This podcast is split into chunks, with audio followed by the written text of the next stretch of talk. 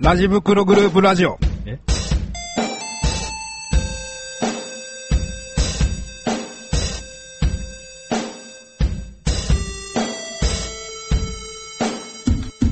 ラジ袋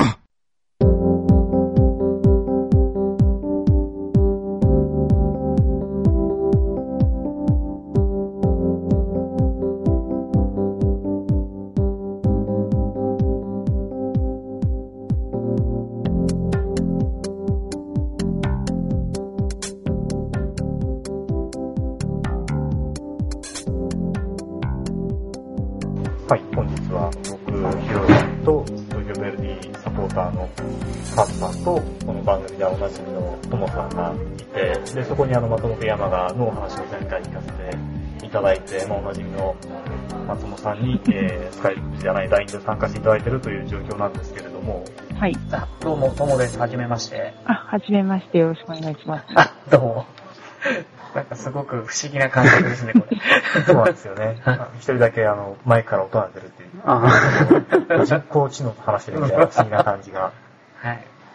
あるんですけど、ともさんは、その、何か山形とちょっと縁はあったりとかするんですか？縁があるというか、僕、あの、3日間だけオレンジのチームにサポーターとしてレンタル移籍をしたことがなんて 言ったら怒られちゃいますかね。大丈夫です。えオレンジのチームっていろいろあるじゃないですか。はい。RG だとか、長愛媛野 FC とか。バルセロとかってダメですか？あ一番良くないんじゃないですいや、か。あの、JFL にあの昇格した試合を千葉で3試合ほど、金土日と通わせていただきました。はい。まあ、それだけなんですけど、はい。よかったです。ツッコミがなくて。刺しこ、刺すぞとかって言われたらどうしようかと思ったんいや。残念ながらそういうのを期待されてもあれかもしれないですね。ないかもしれない。ああ、すいません。ちょっと、あの、どちらかと言ったらサッカーファン過激派という部類に入るので失礼いたしました。もしかしたら眼中にないって可能性も。いや、松本さん、あの、以前ね、出てくれた時にもお話しされてますけど、パルセードもそれなりに近いんですよね。地理的にもそのちょうど中間ぐらいでっていうことでそうです。ね。だからどちらかというと、パルセードよりも今まさに同じカテゴリーで対戦もあるベルディの方がちょっと憎いぐらいの感じなんじゃないかとも思うんですけど。いや、眼中にないでしょ、眼中に。弱い方だもん、こっちよ。そっちが緑だもん。俺らが緑って歌ってたじゃないですか、この前、試合した時も。歌ってましたね。はい。あ、どうも、あの、ベイリーサポーター弱い方の緑のカーツです。なんかやけに卑屈な感じになってて怖いですね。よろしくお願いします。いや、もう、山形で一番好きなのは木山です。なるほど。ベルディ出公身の平、公平と、はい。はい飯田も愛してます。ベルディ出身の。ベイリー氏の、はい。はい。地味に縁があったりね、ベイリーと山田さん、昔から。そうですね。割と、か加藤 GM の存そうそう、在が加藤さん、そう、加藤さん加が藤さんの、存在がもともとうちですから、ええ。山がそこから繋がって。ベルディつながり。読売クラブ時代の加藤さんのイメージがあるので、うんうん。強化担当の加藤さんです。すいません。いや、もうか、あの、加藤久志、加藤義行、あ、そっちか。二人とも、もう、日本リーグ時代ですもんね。あはいねえ。でもなんねか加年齢がバ藤、レてしまいますね。か加藤 GM 前にパン屋で私の前に並んでたってイメージが最近は強いんですよ。地元いやー地感。元感、いいですね、まさにそれですよね。はい。で、その今、山がっていうと、まだあの今季はシーズンあと3試合でしたっけ？4試合残って、四4試合か、残ってるっていう状況で、まあ今2位で、はいで、はいまあ次節にも2位確定と、2はい。以上、あ、2位ですね、そうですね。2位確定するっていう、いいね。まあ大変にはい。ドキドキするところにいるわけですけども、はい。まあその今年の J2 どんな感じかっていうのを、ちょっとカーズさんと、あの、だいぶ見えてる世界が違うんじゃないかと思うんですけども、ねそういったお話なんかをしてもらえていいかなと思うんですけども、上の方なんて知らない。あの、じゃあお互いにどういう風に見えてるかっていう話をちょっと、お互いのその、のベルディから見たその今年の山名っていうのと山名から見たベルディっていうのはどんな印象なのかっていうのをちょっと聞かせてもらえると面白いかなと思うんですけども、じゃあまずベルディから見たっていう山名はどんな感じですか？いや、もうチームとして組織的にしっかりしてるし、あの、一芸に引いた選手をうまく反町監督がバランスよく配置してっていう。あと、船山がうち、うちの試合限定なのか、全体がそうなのかわかんないけど、とにかく決定力ありすぎて、もう開幕戦からボロクソにやられてっていう。まあ、もともと山川さん、昇格した時のもう一度開幕戦で、その時は勝ったけど、それ以降勝ててないし、なんか、早く J1 行けばいいのにって思ってます。いい意味で、すごいポジティブな意味で。お客さんもあの、フレンドリー、あサポーターもフレンドリーだし、いっぱい来てくれるし、なんか旗回した時全員があの、全く一緒の回転してて、もうちょっと若干気味が悪いなとちょっと思っちゃったりなんかしちゃったりっていうぐらいのね。すごいところを見てますね。だから、あ本当になんか、旗を、あの、ゴール裏じゃないんですよ。バックスタンド側で振ってる人たちを、ちょっとあの、他のサポーターにちょっと見せたんですけど、は聞いたんですけど、お、山が見てみろって言ってみたら、みんなあの、回転の位置も全部一緒やんって言いながら、山が怖い、山が怖い、山が怖い、サポーターの数も、こんだけ団結したんで怖い、怖い、怖い言いながら、お落ちた。来ましたね。衛星、衛星中継の。はい。ネットワークが不安定ですという、よくある。よくある話。あ、もしもし。はい。すいませんよくあり、よくあります。カズさんが持ち上げるので、具合が悪くなったのかなと思いましたけども、あの、さっきの僕ちょっと聞いて面白いなと思ったんですけども、その、すごく、ね、旗を回すのが、なんかゴール決めた後に、な、そうそう、乱れず、振ってって。やっていうつのが、なんかそれで秘訣ってあるんですかそうそうタオルですね。みんなで。はい。あれってなかなか合わないっていうか、どうやったら合うのか僕なんか全然さらにわかんないぐらいの感じなんですけど、何か秘訣とかってあるんですか？あ、でも、あのー歌いながら、ちゃんと歌いながら回してるんで、合わないってことは多分ないと思うんですけど、ゴールを決めた後ですよね。うっかりね、逆回転してる人とかね、たまにいるんですけどね、山川さんに誰もいなかったんですよ。その集団。すげえなと思いながら。まあ、それだけみんないつもスタジアムに行ってやってるからっも同時にあるでしょうね。あすごく電波が不安定な状況が、続いておりますね。ね、あ、もしもし。はい、たびたびすいません。ええ、すいません、どうも。ね田舎はダメですね。黒柳さん。あ、よかったよかった。すいません、世代がバレます。はい、といったような感じで見えてるそうなんですけれども、あの逆に山の方から見てベルディっていうのはどんな感じでしたか？印象に残ってないなんていう、そんなことは言わないでもらえるといいなと思うんですけども。え、で、そんなこと言う、印象に残ってないってことはないですね。ちょっとでも、あのー開幕戦の時、開幕戦ちょうど対戦相手だったんですけど、アジスタ行ったんですけど、ちょっとサポーターさん寂しいかなとは思いましたけど、すいません、お客さんいないんです。あの、キャパを、キャパが、と、合ってないんです。と 思ったんですけど、まあ、あのー選手見た感じだと、すごく若手の選手、いい選手多いなっていうイメージはありますね。開幕のとか。フレッシュですからね、グリーンで。フレフレッシュな方のグリーンといえば、いやいやいやいや。確か、10、二十歳未満が4人ぐらいか5人いた気がするな。あの試合は。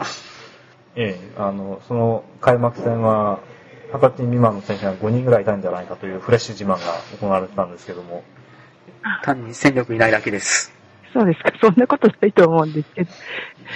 なんか、あのー前田選手っていますよね。はい、います。なん11か番です。11番。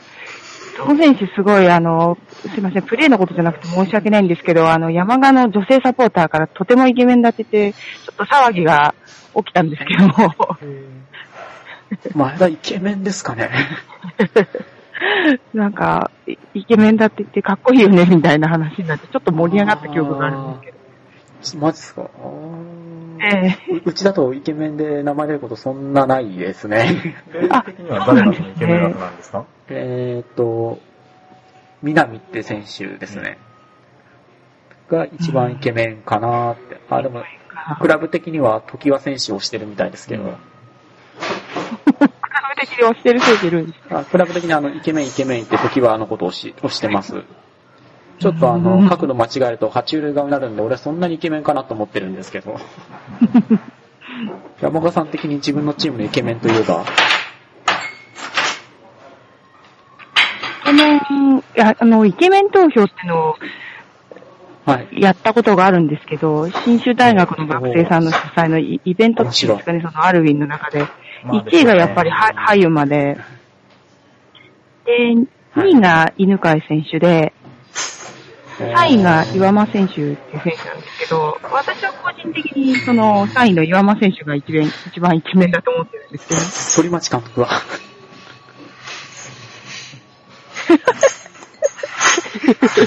投票した方いるんじゃないですかね。一応 KO ボーイですからね。とてもダンディーですよね。男前って言われてるんで。ええ そうですね。そのまあ山形って2年目じゃないですか、J2 今年で。あれ3年目三 ?3 年目年目か。そうか。3年目1です年目があって2年目も、その前に順位的には、去年って1桁フィニッシュでしたっけ？ですよね。えっ、と、1年目が12位で、はい。去年が7位で、で、今年は一応2位の予定なので、ええ。あの、5位ずつ上がってきて、で、先ほどなんかあの、ツイッターのフォロワーさんが、ええ。これで5位ずつ上がっていけば、来年はえ J1 で15位なんで残留しますっていう、あの、うん。つぶやきをしてる人がいたんでえすってことはこれ3位でうっかり上がったりとかすると、5位上がってもまた戻ってきちゃうっていう。なるほそうなんですよね。なんで2位で上がらないといけないんですたまたまだと思いますけど、面白いですね。あの、現実的な目標としても、15位で残留っていうのは、決してね、恥ずかしい内容ではないところが大健闘ですよね。そうですね。ええということは、じゃあ、その、残留したらば、その次の年は10位ぐらいでっていうような、まあ、そんな先の話をしてもしょうがないとは思うんでうすけども。ただ現実あれですよねと。りあえず土曜日ですね。まあ、確かに。おっしゃる通りおっしゃる通りですね。でも、本当に J2 に昇格したクラブの中では、本当に、まあ、順調にというか、うん。JFL から結局 J2 に上がって、うんそこで苦しむチームが多い中で、うんもう J1 に昇格するところまで手が届いてるっていうのは、これはすごいことですよね。3年目ってのはちょっと例がない例がないと思いますね。うんでも、確かあれ JFA に上がると結構苦労したじゃなかったっけ、山中さんって。は4位で上がってますね。割とそっからで考えると。こう、ええちょっと私もまだ JFL の頃って言うと天皇杯ぐらいしか見たことがないんです裏サポーターのトラマか。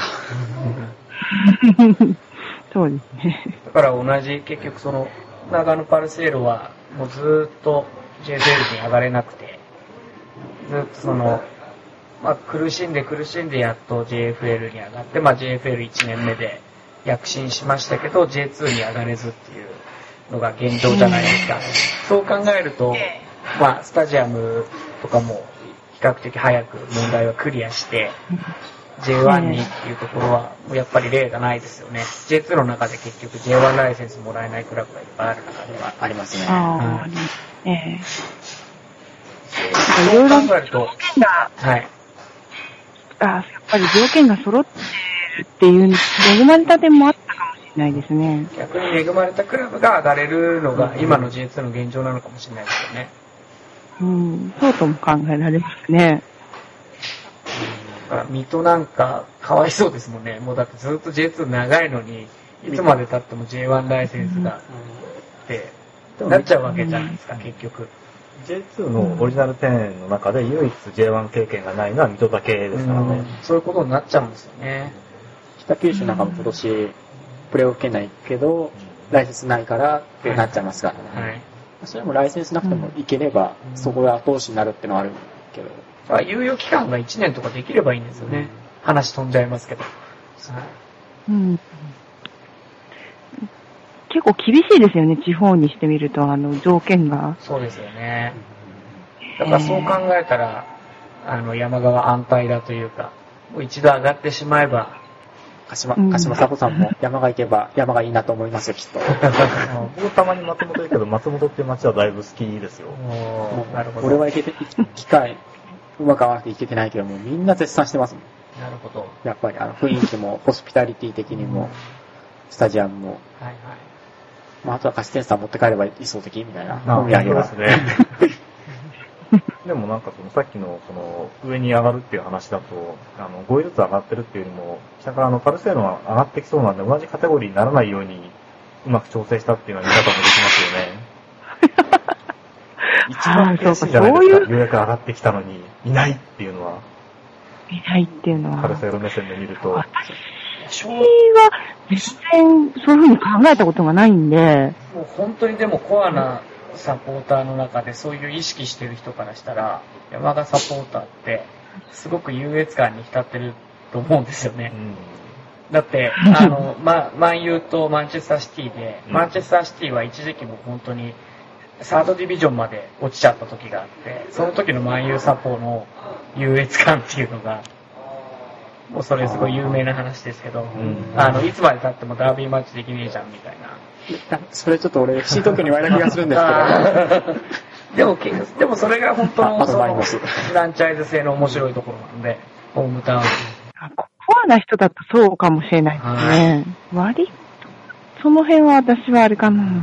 あんまり意識してないかもしれないですね。まあうんそうですよね。すべてが、すべての人がそうでなくてもいいわけだし。すいません。なんか、そうココアな話が聞きたいなれば、そういう人もいいるはいるんですけど、いやいや。あれでもちょっとなんか、大々絡みでいいろいろあったんで、でも正直なところ、その J1 に上がったらっていう話とかってサポーターの中でされてたりするんじゃないですか？あでもなんか私前に、私ツイッターやってるんですはいはい。けど、そそういう話をちょっとこう、ほのめかすような話すると、そんなことより、明日の試合だとか、そんなことより何曜日の試合だすごい現みたいな、実的だ。すごいな。たしなめられちゃうじゃないですけども、うーん、ままあ確かに、おっしゃる通りなんですけどって感じなんです。あの、サポーター、有名サポーターで、あの、ロック総統っていう方がいますけれども、あの人が、その、山賀に関しては結構評価していて、基本的にあの、辛口の人なんですけども、あの、山賀のサポーターっていうのは、冷静だっていう風に言ってるんですよね。何かその、言われた時に、その、褒めることはあんましないんで、まあ、ダメじゃないかよってこと言った時に、まあ、そうだけども、で、その、批判されたことを、あの、あ、どういうことですかっていうふうに聞いた上で、で、それでそれを自分たちなりに咀嚼して、あの、意見として活かすっていう、そういうのができるのは、山がぐらいしかないっていうふうに言ってて、これってほぼ大絶賛なんですよね。っていうのは、その山田は、うん、途中で一回、その、順調にずっと行ってるんじゃなくて、間で一回挫折をしてるから、その、地域決勝のあたりかな、その辺がすごく苦しい時代があって、そこでやっぱりサポーターがすごく成長したっていうふうに言われてるんですよね。だからそういった部分が、その今、松本さんの話を聞いて、本当に生きてるんだなっていうのはちょっと見えたんで、なんか腑に落ちる感じがしましたね。あ、そうなんですね。そう、なんか、その辺の、例えば地域リーグの頃から応援している人だとそういう話詳しいんですけど、私に関してはあの子供が 生まれた頃の話なんで、全然見に行ったりしてないんで、話聞くだけなんですけど、周りの方から。そういう方は冷静ですね、はやっぱり、あの、やっぱり話聞いてると。まあなんか山田サポーターも私の中では3種類ぐらいに分かれてるんで、イメージとして。ええあの、やっぱり地域リーグの頃から応援してる方と、えっ、と、私はどちらかというとサッカーが好きで地元にこうの伸びてきたチームがあるから応援しようってい。うはいふうに応援するようになった人間と、それともうなんか、本当に今年とか去年くらいから、もう全然サッカーなんか見たことないけど、ちょっとある日行ってみて、お応援が楽しかったからっていうサポーターになったって、なんか3種類ぐらいに感じで分かれるイメージがあるんですけどね。3番目のパターンっていうのは結構人数って多いんですか、ええ。ここ何年かで増えた方っていうのは。増えた方さん女性が多いような気がしますけど、私はあんまりこう、私も一応女性ですけど、あんまりこう、キャーキャーするタイプじゃないんで、若干違和感を覚えることはやっぱあるんですけども、そういう人がいた方が、こう、新規の方は入ってきやすいのかなって感じがしますね、新規の方さんは。で、まあそういう人が、そこで定着してくれるっていうのは一番いいですよね。増えて、しかもずっと来てくれると。そうですね。うん。さっきもね、そういう話をしたんですよ。あの、セレッソは、すごく新規のお客さんが増えたけれども、これで、どれぐらい定着してくれるのかなっていうような話を。すいません、いえいえまた今なんか切れてし10以上持ちましたね。これ新記録ですね。多分、ザニでもスタイフでも同じだと思うんで、まあこれはしょうがないですね。すみません。まあやっぱり、独特なカラーがあるチームだなっていう話を聞くたびに思うんですけども、えうん。ー、どうですか勝った、その、まあ実際にこう対戦したりした相手チームとして、はい。その J1 に上がって、まあその、当人たちはその J1 に上がってどうこうっていう話はしてないってことなんで、これはもう外野から J1 に上がったら J1 をどれぐらいできるのかなとかっていうのはどう見えます？あー正直どうなんですかね、あの、やってみないとわかんないっちゃわかんないと思うんですけど、やっぱり J2 の試合、まあテレビで、生でもテレビを見た後に J1 見ると、やっぱりあの、ワンランク、ツーランクやっぱレベルが高いなって思うんですよ。あの、プレーの判断のスピードとか、うん視野の広さとか、そういうところに、古町監督自体自体があの J1 の経験豊富な方ですから、うん割とまあ監督の方はすぐに切り替えられると思うんだけど、選手がやっぱり J2 経験メインに選手が多いんで、そこですぐにあの、アジャストっていうかまあ、適用できるか次第かなって。適用できればあの、基本的にあの、一芸に引いた選手多いんで、それをうまくまとめれば残留できると思うし、まあ、ハイムあたりがしっかりまとめてくれれば、残れるんじゃないかなと思う、残れるだけのスタジオはあると思うんですけど、だから、すごく、もう客観的に見た中で、まあ今年の、毎年必ず3チーム昇格した中で、はい。1チームちょっときついチームって出てくるじゃないですか。今年で言ったら徳島みたいな。でうん、やっぱりもう即戦力みたいな J1 でもう本当にそれなりに、もうある程度のシーズン戦ってて、まあどこのクラブのサポーターでも、おあいつどこどこにいた誰々だよね、みたいな、そういうもう即戦力みたいな補強があるのが前提で、やっぱり戦わないと、J1 って、こう J2 からこう昇格に行って残れないわけじゃないですか。うん正直なところ。もう本当に徳島なんかもろそれでハマっちゃった感があるし、うん大分が戻ってきた時も、うん戻ってきただけでもう逆にすげえじゃんみたいなところがあって、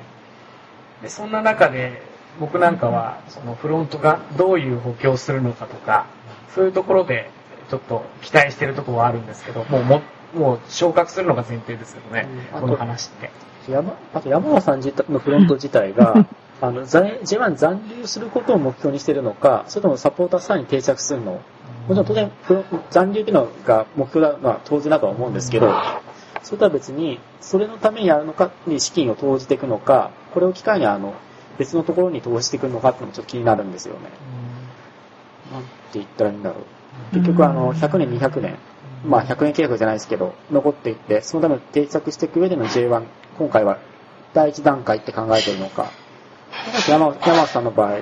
すでに固定しているサポーターもいると思うんですけど、ここでそれがさらに固定できるかどうかっていうのもあると思うので、要はさっきの最近になってサポーター方っていうのは、やっぱり成功しか経験してないんで、うんここに J1 っていう壁が、その勝ってるっていうか、成功している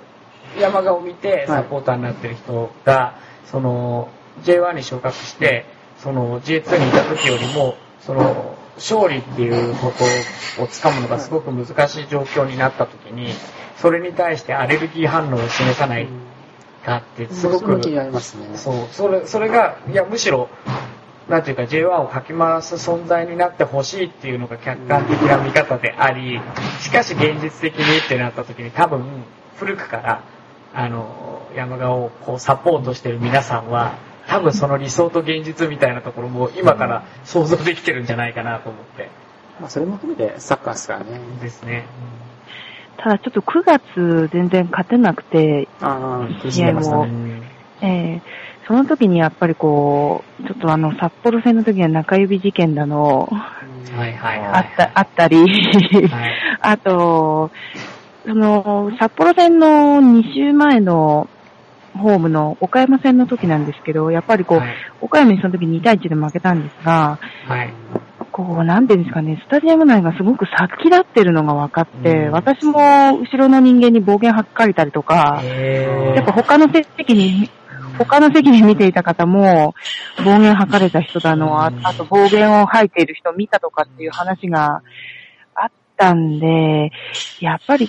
うーん、い今から、正直言うと水面下では荒れてますよね、いろいろと。だから難しいですよね。文化としてまだこう、根付ききってないところがあるし、正直なところ、えまあ、あの、後からこう、J リーグ入りを目指してこうできたクラブの弱いところが、育成が、育成の方、その U18 以下が、まだ確立されてなくて、生え抜きの選手みたいな、その絶対数が実は少なかったりして、そうするとなんかチームとしても選手育てていくぞっていうか、生え抜きの選手でスター選手育てて、そのチームで勝っていくぞみたいな色が見られなくて、そうすると、サポーターも長い目で見ていこうみたいなところよりも、もうとりあえず応援してるんだからもう目の前の試合勝てよみたいな、なんかそういう空気になっていっちゃうのが先の勝つだけになっちゃうとね。もうそういうとこってなんかあるじゃないですか。なんか、その今年鹿島の試合とか見てても、しょうがないよ、この後数年はタイトル、もちろんタイトルに近い位置にいるからタイトル取ってほしいけれども、タイトル取れなくても、なんかこう納得してしまうっていうか、ユースから上がってきた土井翔馬がいるし、で、なんだかんだ言って、まあ高いですからね。なんかそういうのってあるじゃないですか。だからそういう要素って、その地方のクラブで、その、まあ今 J3、J2 ぐらいにいるクラブが J1 に行くぞってなった時に、やっぱりまだそこでアピールに欠けるところっていうか、そのサポーターがまだその、なんていうか、もう目の前の試合で一喜一憂するだけになっちゃうのってすごく危険だなと思ったりはするんですよね。うんだからもうその、ま、負けアレルギーっていきなり暴言吐いて、その、体制がない人たちにとってはすごく強烈なわけじゃないですか。もう、その日初めて試合を見に来た人が暴言吐かれたら二度と行くもんかになっちゃうし。今それが思いっきり出ちゃってるのが岩田ですよね。ああ、そうかもしれないにあの。実際に行ったことある人の話聞いてても、どんどんどんどん雰囲気が今うん悪くなってって、ここ1、2年で。もう、七海修理とかじゃ聞かないぐらいにう。ん。で、岩田もずっとここ最近大学生を取るっていうう、んそうです育成ね。よりもそこで取ってそ即戦力と、うんあと前の補強でってなってるんで。うん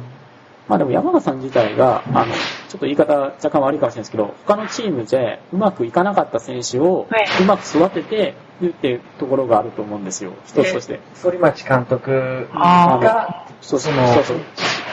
再生工場っていうと、ちょっあれですけと、ど。あの、良くない表現。野球みたい今、もろその野球の表現。え野球で、野球で言いましたね、そういうのこと。野村再生工場みたいな。はい。実際、あの、今、活躍して船山もそうですし、あの、ね、まあ、まあ、見切り悪いんですけど、うちにいた木山康平だったり、飯田なんか、飯田、飯田ってセンターバック、今、空中戦では J 戦もトップクラスに強い選手なんですけど、うちにいた時、うん空中戦ももう、その得意なはずの空中戦もうまくいかないぐらいダメ、ダメって言うと語弊あるんですけど、練習だとうまくいくのにっていうタイプで、だから、他のチームだった、まあ、うちの場合、あの、センターバックにとにかく足元を求めるっていうのもあったと思うんですけど、それがまあ、松本行ったらもう生き生きと、もうとにかく跳ね返せるってところから、なんか見てると、昔より足元も上手くなってるしって思いますし、木山に至っては、まあ年代別代表入った選手なんですけど、一時はずっとフォワードで使ってたんですよ。で、うまくいかなくて。で、まあ、岡山さんでボランチちょっとやったなぐらいの時で、で、山賀さん行ったら、あの、守備でもうまくいってさばけるボランチになってて、あこういう使い方をすればいいのかっていうふうに、これなんかすごい感心して、それで山賀さんが今そういう、ソリさんがまあメインになってると思うんですけど、そういう素養があると思うんで、そこをうまく伸ばしていけば、育成っていうところも、まあ、チームとしてはできると思うんですよ。それはまあさっき言ったようにサポーターがそこに根付くっていうのはまた別の問題ですけど。育成って言葉がすげえ難しいんですけど、うん。やっぱり、その、本当に、なんていうかもう子供の時からこう、やっぱりこう地域の人も含めて育っていくっていう育成と、やっぱりその、高卒1年目で入ったのが、まあ、3年計画から5年計画で、あの、J1 に行った時に戦える選手になってるっていうタイプの育成をするのか、まあ鹿島ってどちらかって言ったら、新卒で取った選手をじっくり育てて使えるようにみたいなイメージで、で U18 以下に関してはまだ機能してるって言えないと思うんですけど、だからそういうのとかがこう、本当にその地方のクラブの中で、その、どちらかって言ったら、長野県って高校サッカーでも、まあ選手権とかでも、あの長野県代表と当たったら、ああ、もう初戦勝ったなみたいな色が、昔ってやっぱりあったのは事実だし、実際に。ずっとこう、なんか、昔は長野県出身の J リーガーがいないとか、そういう時期もあったし、そういう意味では、なんか僕、僕ってどうしてもそっちの見方をしちゃうからこそ、なんか生え抜きの J リーガーが出てくるっていうところで、その、まあ、パルセイロもそうだし、山賀もそうだし、そういうとこに期待しちゃうっていうか、はあるんですけどね。うん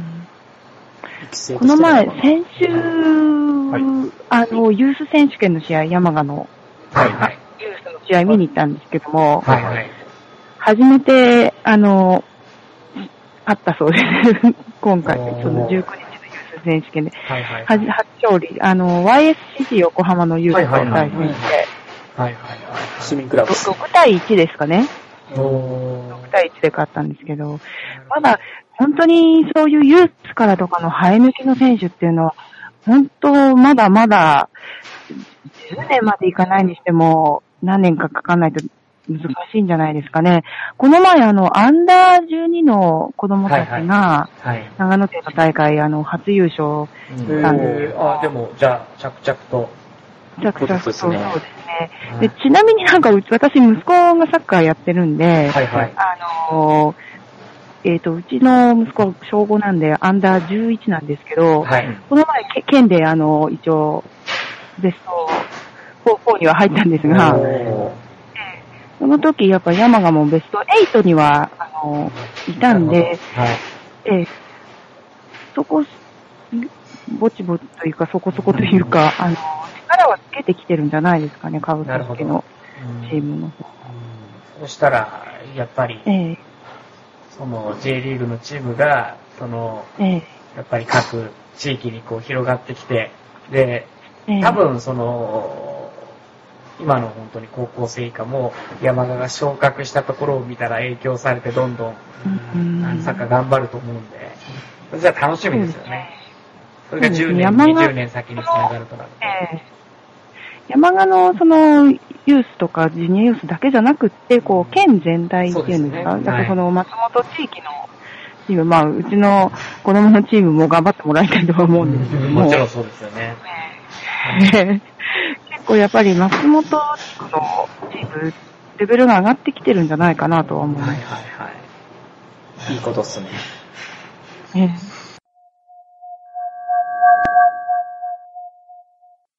まあ、ただそういったなんか問題があっても、その議論好きの新成人はっていうふうにさっきおっしゃってましたけども、はいそこで、なんかなあなあにしないでちゃんと何かで立っても、ちゃんとそこを、まあどういうふうにするかっていう解決策に迎える下地があるからなのかなっていう、さっきのその山雅のサポがちょっと特別だっていう評価されてるっていうような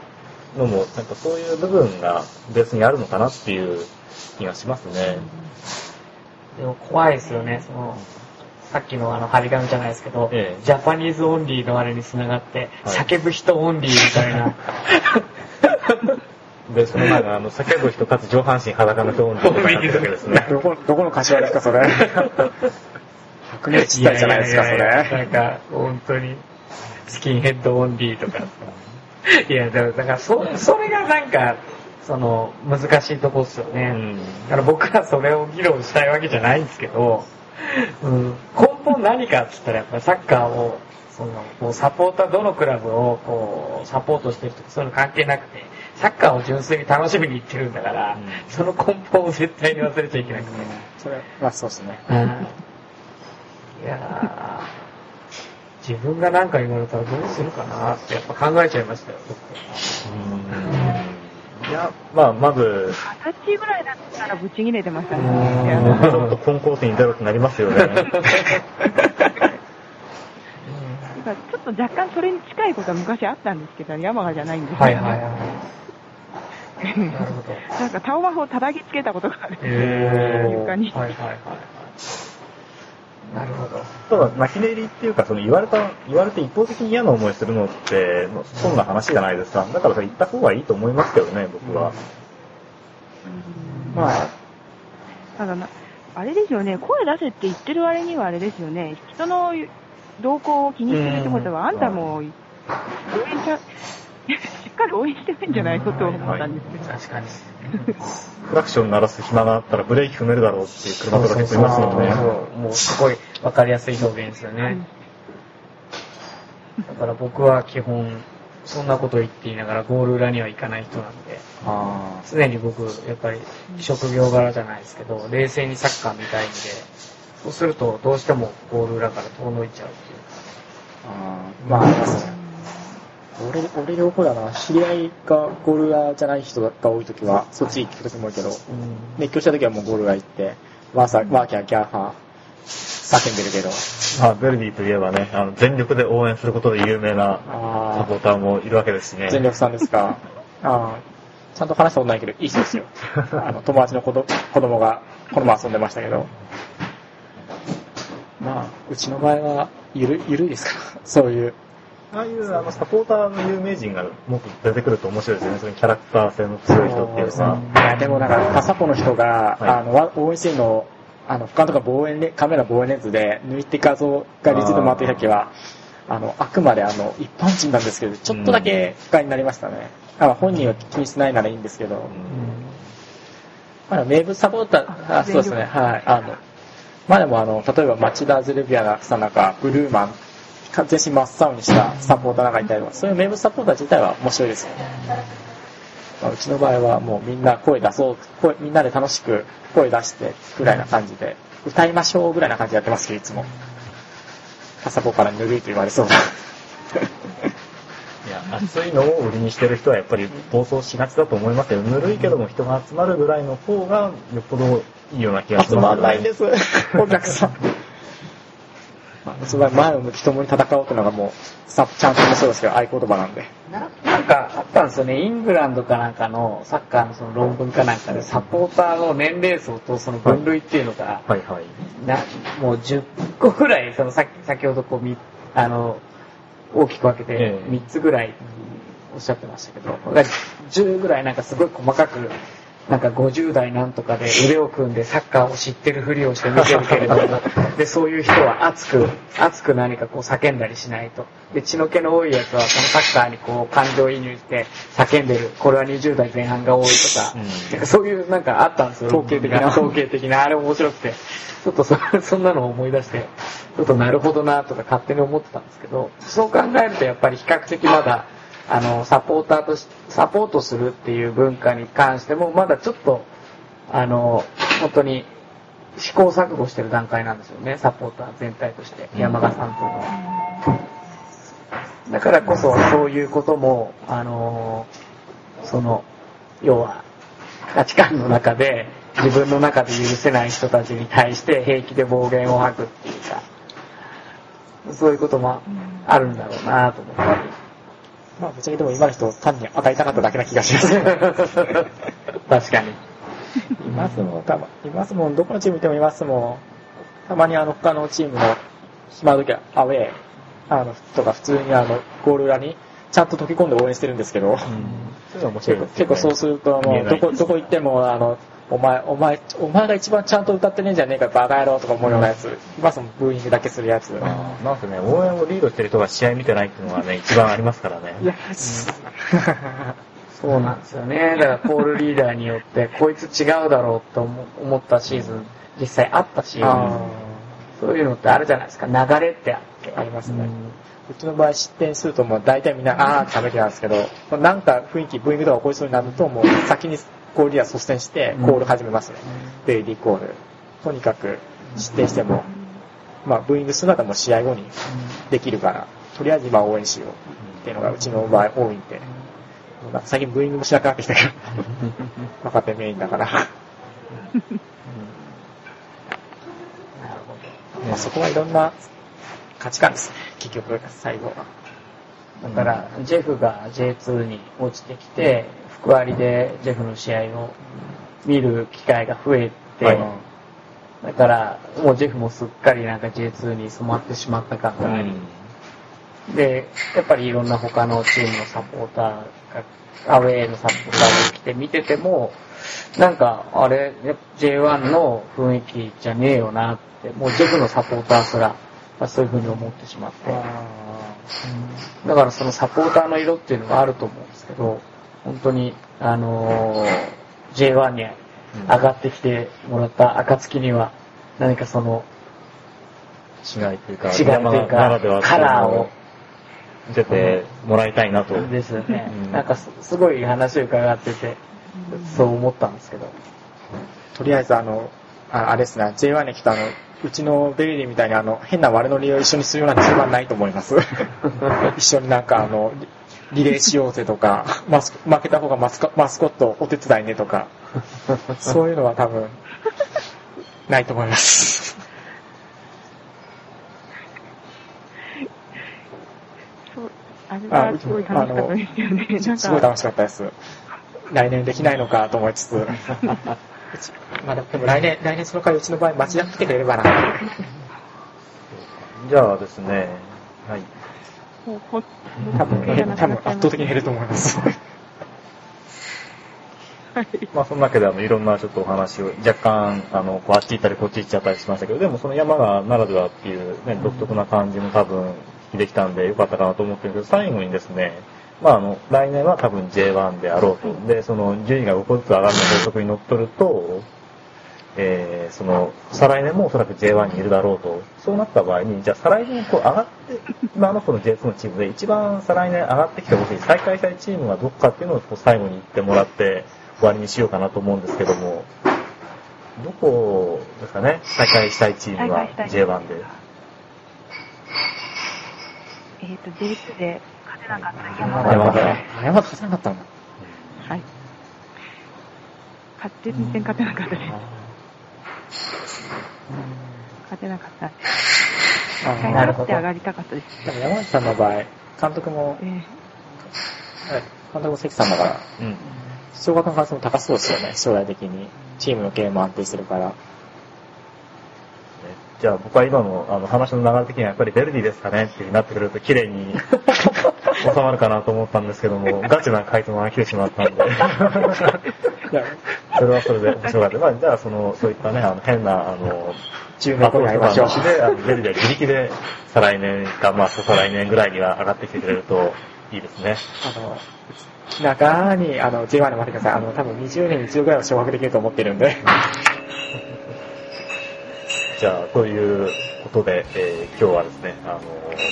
突然お誘いしたのに、快く参加していただいてありがとうございました。すいません、失礼しました。ありがとうございました。ありがとうございましたはい。いやこちらこそありがとうございました。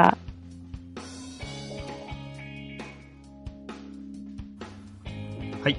今回の配信はここまでとなります。